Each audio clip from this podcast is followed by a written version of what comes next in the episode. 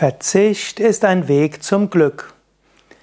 Viele Menschen denken, sie wären umso glücklicher, je mehr Dinge sie bekommen. Dabei stimmt das gar nicht. Wenn man jetzt eine etwas populärwissenschaftliche Glücksdefinition gebrauchen würde, Glück ist die Anzahl von Bedürfnissen, die man befriedigt, durch die Anzahl von Bedürfnissen, die man hat. Und dann könntest du sagen, je mehr Bedürfnisse ich habe, umso glücklicher bin ich. Aber jedes Bedürfnis, das du befriedigst, schafft ein paar neue Bedürfnisse.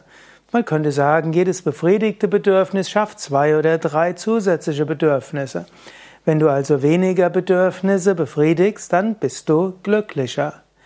Und wenn du bewusst verzichtest, wo du sagst, nein, das brauche ich nicht, dann bekommst du ein gewisses Selbstvertrauen und du merkst, du bist genauso glücklich, wenn nicht glücklicher, als wenn du das befriedigt hättest.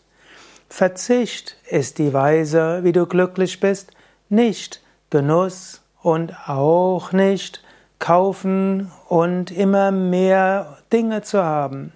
Schon die Umwelt braucht Verzicht. Und heutzutage kannst du auch gar nicht mit gutem Gewissen wirklich Dinge kaufen und zu viele Flugreisen machen und ein großes Haus haben und so weiter. Es ist bekannt, dass die Umwelt leidet und dass die Erde drohende Klimakatastrophe entgegenrennt.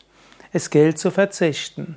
Aber Verzicht ist eben nicht nur im Sinne von Askese und Leiden und so weiter, sondern Verzicht führt zu Glück.